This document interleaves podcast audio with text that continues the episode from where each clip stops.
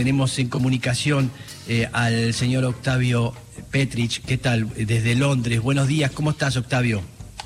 Abrazo, abrazo grande, abrazo grande, con mucha felicidad por lo vivido ayer. Ustedes lo decían, ustedes lo decían hace un rato. Y, mm. la verdad es que se, pudo palpitar en la intimidad del plantel argentino. Eh, mm. te, quiero contar que en la zona mixta, y, ya los escucho a ustedes, estábamos hablando con, Leo, con Messi, con, con Di María, con Lautaro, y era complicado escucharlos, eh, más allá de lo cerca que, lo teníamos, por la mm. música, los gritos, los festejos.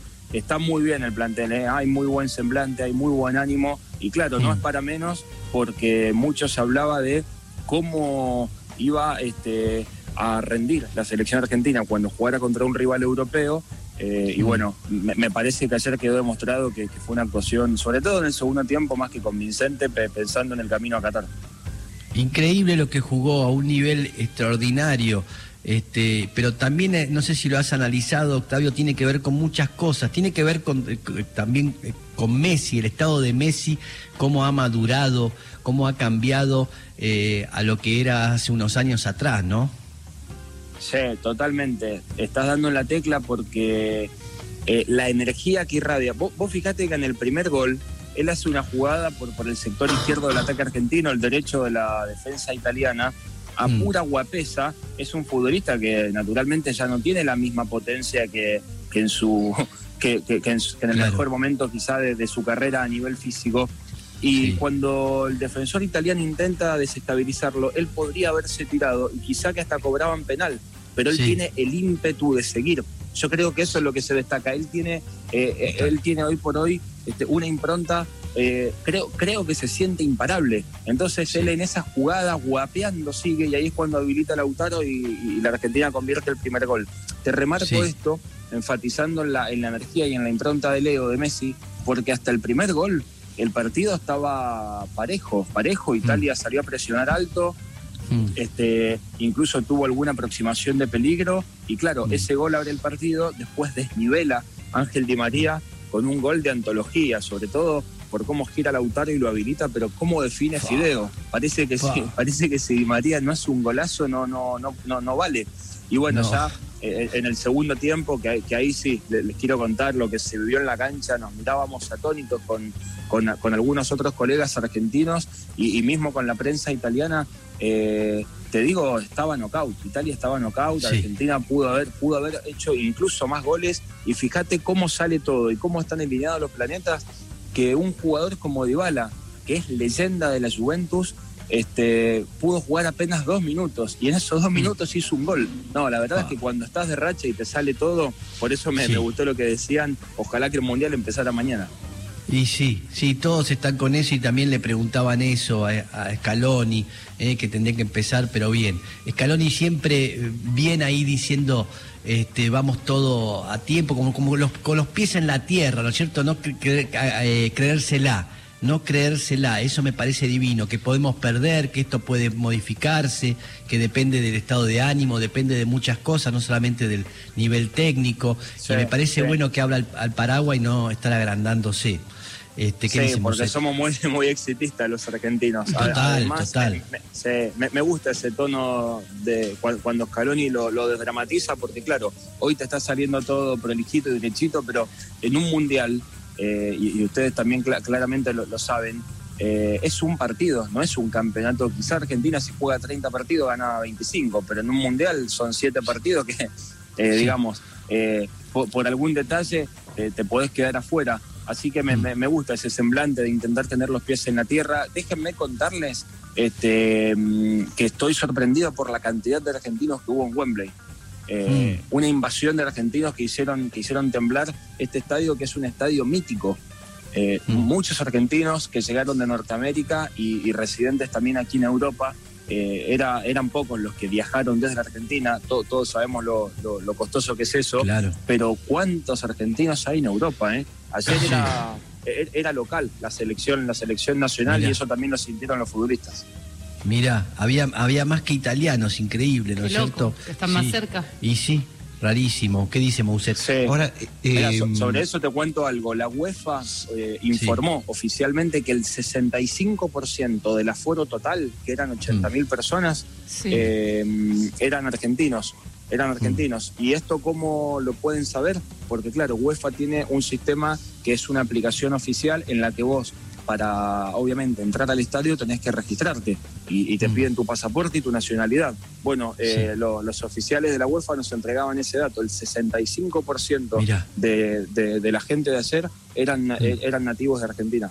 Mira, increíble. Este Mouset tiene algo para preguntarle. Hola Octavio, ¿cómo va? Eh, Abrazo, ¿cómo estás? Este es un partido, digo, de eh, podría ser tranquilamente un partido de cuartos de semis de, mundial, digo, más allá de que Italia no haya clasificado porque le, pasó esto particularmente el partido con, Macedonia del Norte, pero, pero digo, en cuanto a nivel, en general vos veías en los mundiales que si todo se daba siempre la lógica y todos los cabezas de grupo pasaban primeros, bueno, te enfrentabas en cuartos a, una de las potencias. Este digo, se, tiene como la dimensión de que es un partido que, tranquilamente podría haber sido contra Alemania o contra Inglaterra o contra España y que Argentina lo sacó con una diferencia eh, bastante grande, sobre todo en el segundo tiempo. Sí, sí, fue categórico. Yo creo que lo, que vos decís, por lo menos mi, mi sensación desde la zona de, prensa donde estábamos acreditados, era que eh, corría tu, premisa para el primer tiempo. En el primer tiempo sí se vio eh, eh, esa cierta esa cierta atmósfera como de tensión y de dramatismo de que estás enfrentando a un rival que tiene, que tiene un nombre muy potente en la historia del fútbol como Italia pero, pero en el segundo tiempo se desvaneció. Por, eso te decía que Italia estaba knockout. ¿Viste cuando en el mm. boxeo decimos está por besar la lona el boxeador?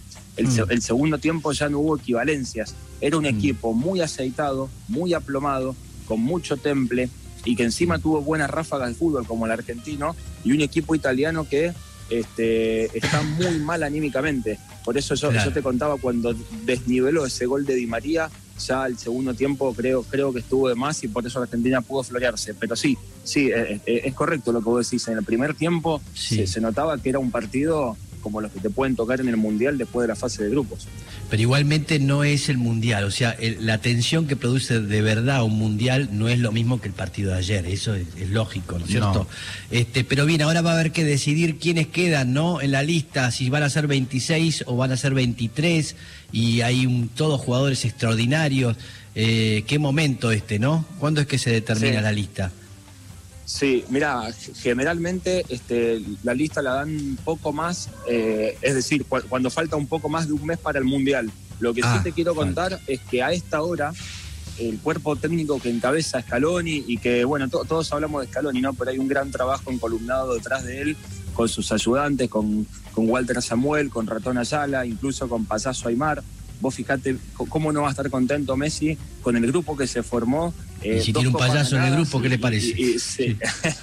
Y, tiene a Aymar, que era su ídolo de chico. Claro. Pero eh, el cuerpo técnico, te decía, está trabajando en su cabeza con una mm. lista de 26. Todavía mm. la FIFA no lo hizo oficial, pero extraoficialmente eh, tienen, obviamente, todos los entrenadores la información de que se va a aprobar que la lista sea de 26. Si fuese de 23, como es, como, como es históricamente, eh, va a ser un problema. Va a ser un problema porque tenés que dejar afuera a chicos que el técnico los, aprecia mucho. Eh, mm. para, eh, no solo a nivel futbolístico, sino lo, que aportan a nivel grupo. Pero bueno, ya, ya en una lista de 26 y te van a mm. quedar algunos jugadores que son importantes en el recorte final. Y, es muy duro, siempre dicen los técnicos eso, tener que comunicárselos. Este, esto, es por, por el tema del protocolo de COVID y por el tema de los cinco cambios? Sí, sí, exacto. Por, ese motivo, por esos dos motivos, mm. eh, centralmente eh, están estudiando y es muy concreta la posibilidad de que aumenten el cupo de 23 a 26. Eh, pero ya te digo, incluso en 26, el cuerpo técnico, sí, sí, te, queda gente afuera porque ellos en su radar siempre trabajan con, con entre 30 y 33 jugadores eh, mm. fijos, como a ellos les llaman. O sea que ahí ya tenés que bajar a 26, eh, un promedio de un jugador por línea. Es terrible. Yo una vez me acuerdo que en pura química lo invitamos a, Franco, eh, un jugador que jugó la selección en la época de Bilardo. y no sé si lo recuerda, este, y el, y el tipo contaba que quedó afuera de la lista, y lo Sí. contaba y ahí en vivo en el programa lloraba. Ay. O sea, en toda su vida, era su vida, su oportunidad de estar en la selección y no estar, ¿no Sí. es cierto? Era la gran oportunidad y la había perdido y ese tipo tenía ahí una cruz clavada en su cabeza, pobre. Bueno, dicen que la, la- la- cuando queda fuera Maradona del Mundial... También, del también 78, fue, del sí. 78 fue medio dramático también. Terrible, me acuerdo de esos tres jugadores, Rivolsi era otro, este, bien, ¿no? pero sí, es un momento horrible porque esos tipos trabajan para eso y es la única oportunidad de este- pertenecer al Mundial. Decir que el Diego pudo redimirse después. ¿Qué le parece, sí? Octavio, gracias por esta charla. No, gracias a ustedes, un placer, un abrazo grande y nos, ya nos estamos despidiendo ¿eh? de Londres. Sí. Hoy también un poquito de tiempo para pasear acá. Estamos por recorrer un Ahí está. museo, el Museo de Arte Moderna, porque esto es trabajo y también un poquito y también un poquito de paseo. No sabemos cuándo vamos a Sí. volver a esta ciudad que es maravillosa. Así que ayer bien. ganó la selección, está todo color de rosas. Voy ¿Qué a conocer parece? un poquito y ya mañana Bien. a emprender el regreso a la Argentina. Ahí está, bien, maravilloso, a disfrutar. ¿Eh? Octavio Petrich, de Relatores, ¿eh? Abrazo. informándonos. Abrazo grande, Octavio, informándonos de todo lo que sucedió ayer en el partido ahí en Wembley entre Argentina e Italia.